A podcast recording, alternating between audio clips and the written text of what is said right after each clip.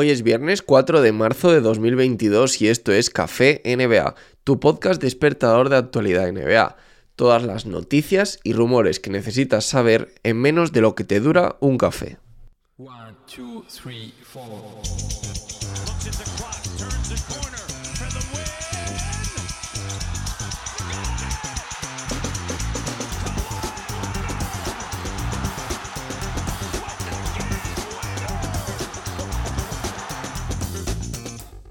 Como bien sabéis, Fran Vogel ha estado en la cuerda floja durante toda la temporada. El entrenador de los Lakers ha sido uno de los principales señalados durante todo el año, ya sea por tomar decisiones o por la escasez de tomar decisiones o simplemente por el resultado y el juego del equipo.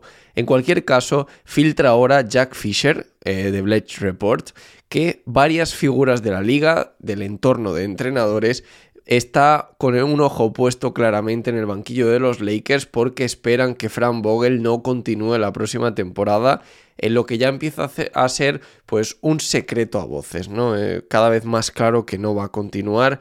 En el pasado, antes de contratar a Vogel, se habló de entrenadores como Monty Williams o Taylor Lue e incluso de Jason Kidd, que terminó siendo uno de los entrenadores asistentes de los Lakers.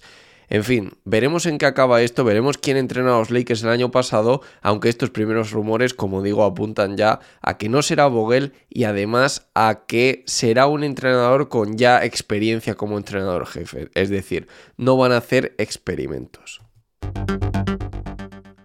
También quería hablaros sobre la continuidad de Russell Westbrook porque en las últimas horas también Jack Fisher, que vemos que está muy centrado en la información de los Lakers, ha filtrado que tanto los Lakers como el propio Russell Westbrook esperan no continuar su relación la próxima temporada.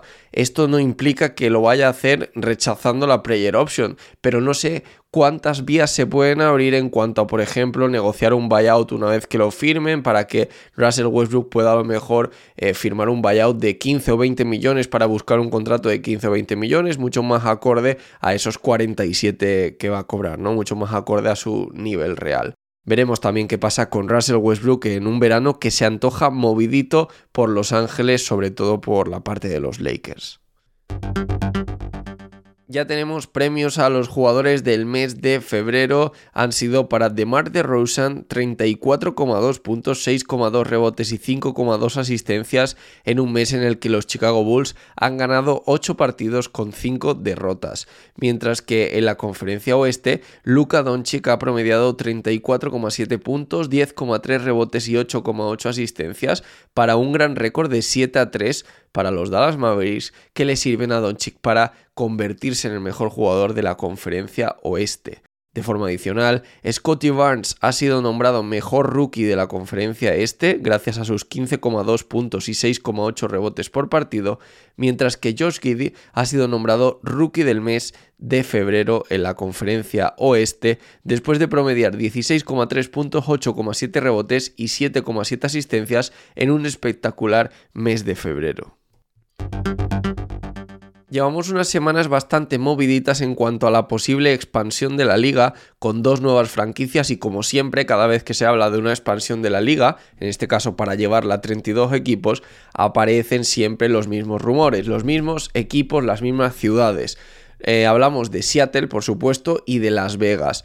En cualquier caso, aunque las probabilidades parecen apuntar siempre a esas dos ciudades, la NBA se ha encargado de decir que ahora mismo no hay ninguna negociación y que esto de la expansión, que sí que es algo que tienen en mente para dentro de 5 o 6 años, pero que ni mucho menos se ha empezado a hablar ya con Las Vegas o con Seattle y ni mucho menos son ya definitivamente las ciudades elegidas.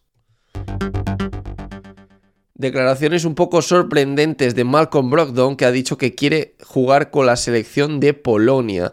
Así que bueno, sabemos que sus opciones de jugar con la selección americana debido al alto nivel que hay de jugadores estadounidenses pues es bastante complicado. Así que él ha visto en Polonia una oportunidad para disputar torneos internacionales, ya sea el Eurobasket, ya sea unos mundiales o incluso unos Juegos Olímpicos. Algo que le queda bastante más lejos jugando con el Team USA. Una vez más, Nick Stauskas nos deja ahí con la miel en los labios pensando que por qué este chico no triunfa en la NBA o al menos por qué no es un jugador decente que pueda hacerlo más o menos bien.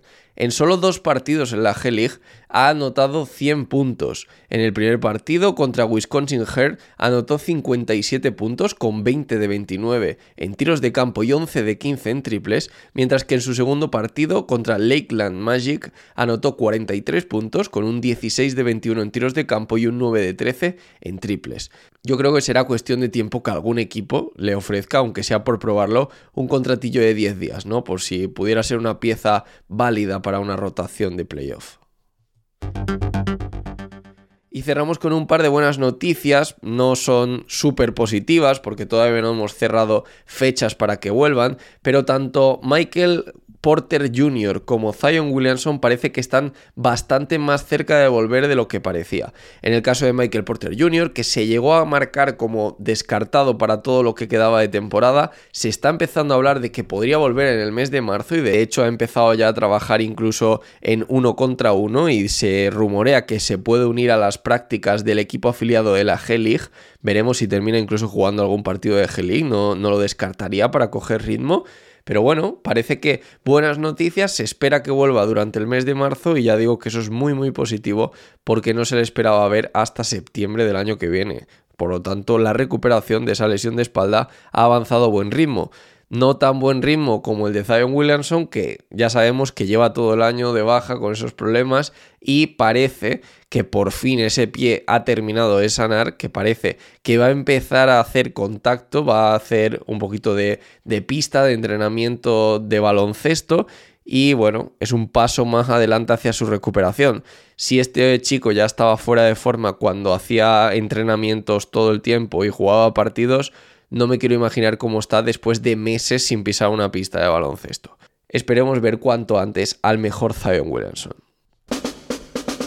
Y esto es todo por hoy. Recordad que me podéis encontrar en redes sociales como arroba Javi Mendoza NBA, tanto en Twitter como en Instagram. También me podéis encontrar con ese mismo usuario en YouTube o en Twitch. Si estás escuchando esto en Evox, me puedes dejar un me gusta en señal de apoyo. Y si lo estás escuchando en Spotify o en Apple Podcast, por ahí vas a tener una opción de dejarme 5 estrellitas en señal de apoyo. Y bueno, al final no te cuesta nada, es cuestión de segundos, se hace una vez en toda tu vida y ya eso se queda para siempre. Y esto sí, sobre todo, es lo más importante, activar las notificaciones del suscribirse si todavía no estáis suscritos, porque así seréis los primeros en enteraros de todo lo que pasa en la mejor liga de baloncesto del mundo.